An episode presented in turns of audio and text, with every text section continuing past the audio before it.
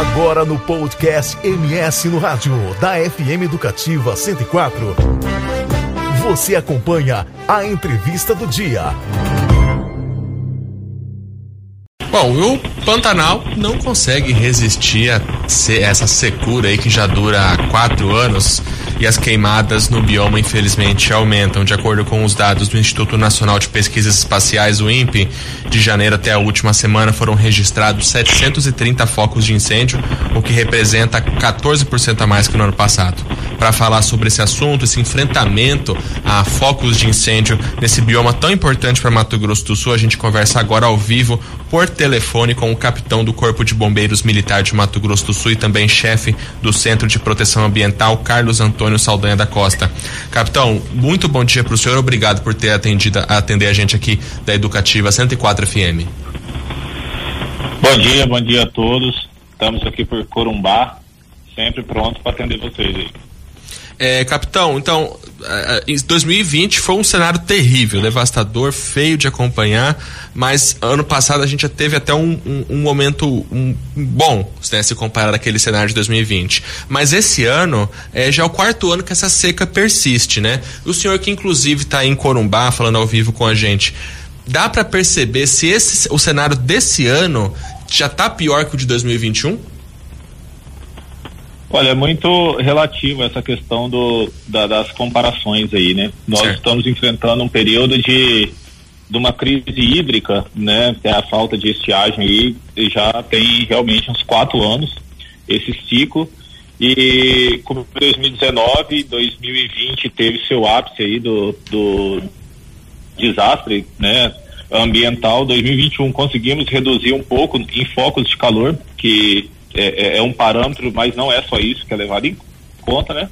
E 2022 está se desenhando, é, é, se a gente comparar o primeiro semestre de 2022 com o primeiro semestre de 2021, 2022 está pior, pois nós já começamos, o Corpo de Bombeiro Militar de Mato Grosso do Sul, ele já começou com operação no dia 2 de janeiro, lá no Parque do Ivinhema. Então, nós sempre frisamos que o nosso combate ele não é só no Pantanal, ele é em todo o estado, né? E esse ano nós já tivemos três operações, essa do, do Parque do Iviema em janeiro, tivemos uma no, aqui no Passo do Lontra em abril e começamos a outra em maio que persiste até hoje, provavelmente vai durar aí até o, o final do ano. Em se tratando de focos de calor, eu tenho um comparativo aqui, né? Isso dados simples que a gente pega aí do, do site do INPE e coloca na, na estatística.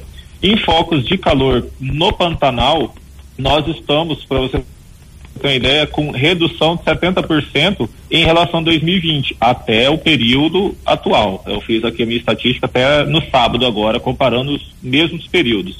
Em relação a 2021, nós estamos com um acréscimo de 3%, mas é, o foco de calor ele não é, não pode ser um parâmetro para avaliar o incêndio. Até eu estou deixando bem claro na, na, na, nas entrevistas aí que existe a, a diferença né, do foco de calor para o foco de incêndio para o foco de queimada.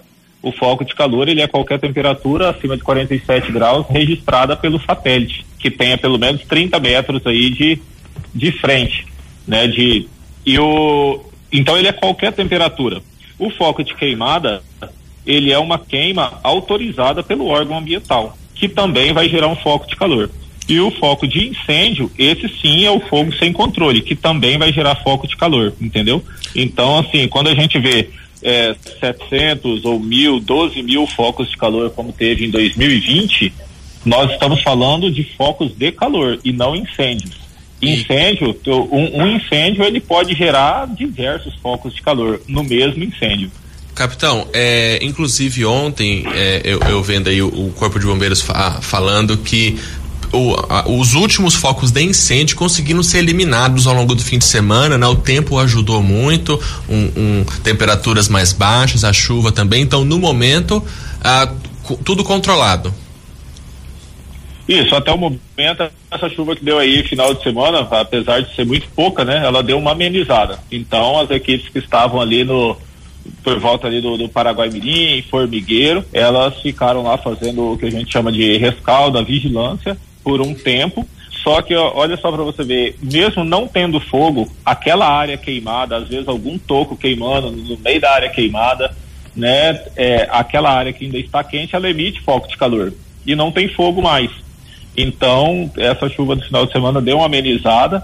Hoje, as nossas equipes, estamos com quatro equipes mobilizadas a campo, uma na região do Abobral, a outra na Inhacolândia, a outra na estrada do Carandazal, ali, mas elas estão concentrando, já que não tem é, é, incêndio, né, é, considerando que está controlado, elas também estão concentrando na prevenção, visitando os fazendeiros, pesquisando sobre materiais que os fazendeiros têm, dando orientações, dando orientações de combate. Então, nós aproveitamos essa chuva do final de semana aí, que apesar de pouca, mas deu uma trégua para a gente reforçar a nossa prevenção. Então, é, quais que são as estratégias do Corpo de Bombeiro para lidar com essas é, é, situações? Bom, as estratégias vão depender do tipo de terreno que a gente está operando. Né? O nosso Pantanal ele é muito grande, o município de Corumbá, principalmente, é muito grande, é maior que muitos países aí, né? Pra você ter ideia, o município de Corumbá, ele dá quase uma vez e meia o estado do Rio de Janeiro, com uma densidade demográfica muito ínfima em relação, por exemplo, ao, ao estado do Rio de Janeiro. Então, no Pantanal, ele é subdividido em várias regiões, aqui, por exemplo, na região de Corumbá, que é a região do Paiaguás, ela é uma região que você tem uma quantidade muito grande de água, de brejo, né? Então, a, a, a gente, o deslocamento é diferente, é só por embarcação ou por aeronave. Então, um foco, por exemplo, na Serra do Mar, são seis horas de barco subindo o rio, né? Então, já começa a mudar por aí, pelo deslocamento. Os materiais são diferentes nessa região, então tem tipo de vegetação que não entra material de combate direto, tem que ser aí por motobomba, etc. Então é diferente de uma região próxima do Pantanal de Aquidauana, que já é uma região mais seca, né? Ecolândia tem muita areia, né? Então a estratégia de combate ela vai depender do tipo de terreno que, que a gente está operando. Agora a, a estratégia no todo da operação, a gente, como eu disse aí há pouco, a gente quer concentrar nessa trégua que a essa garoa que teve final de semana nos deu para fortalecer as ações de prevenção, né, para que orientar os fazendeiros também a reforçar os seus aceros, a dar manutenção em maquinários e colocar o pessoal né, pronto emprego, porque o, o que vem pela frente é agosto e setembro, que é o nosso pico de, de focos de calor, é o nosso pico de seca e de incêndios. A avaliação do senhor é até difícil fazer uma comparação desse jeito, mas acho que o senhor vai me entender. É todas as situações que o, Pantanal passou em 2020, aqueles vários incêndios e também no ano passado, trouxeram de certa forma um aprendizado de como fazer um combate mais efetivo às queimadas no bioma? Sim, com certeza. Desde, na verdade, começou em 2019, né? Quando nós analisamos, por exemplo, lá no site do INPE, a questão de focos de calor no, dos últimos 10 anos, nós é, vemos que nós tivemos uma década aí de 2010 a 2020 muito tranquila. Nós tivemos as mínimas históricas do estado registradas nessa década, né? E aí quando nós entramos nesse ciclo de seca que começou ali 2000, final de 2018, 2019, começou as águas do Rio Paraguai baixou, o Pantanal não inundou mais e aí veio todo esse ciclo de, de incêndios que nós estamos vivenciando aí desde 2019 para cá. E isso trouxe um aprendizado muito grande para a corporação. Né? Não só para a corporação, mas para todas as instituições que atuam aí no, no, de certa forma nessa prevenção, no combate, né? Cada um dentro da sua é, especificação para a atividade florestal.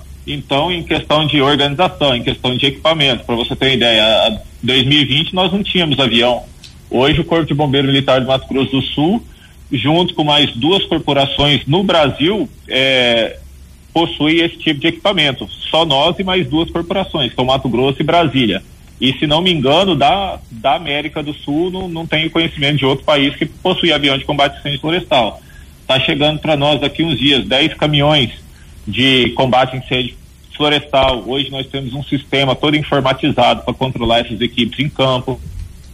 Nós temos uma sala de monitoramento lá no Centro de Proteção Ambiental 24 horas com o militar é, monitorando através de satélite, imagens de satélite. Esse ano nós começamos a, principalmente no primeiro semestre, enquanto estava autorizada a queima controlada, verificar os focos de calor se se tratava de foco autorizado ou não. E isso eu já posso adiantar para vocês em primeira mão que nós já levantamos que quase 50% dos focos de calor que nós tivemos aí em, no primeiro semestre, eles foram autorizados, entendeu? Foram autorizados pelo, pelo órgão ambiental.